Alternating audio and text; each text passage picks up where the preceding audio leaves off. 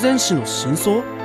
でも警察の発表では心臓発作が死因のため事件性はないって何らかの方法を使った連続殺人だと思ってますこれを見て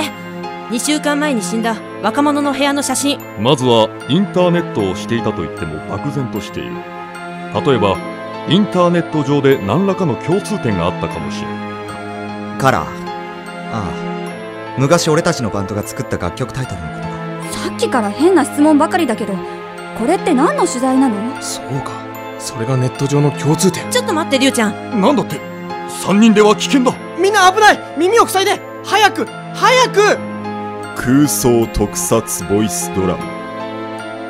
「ラジトラ Q2012」第1話「ポッドキャストウイルス」お楽しみに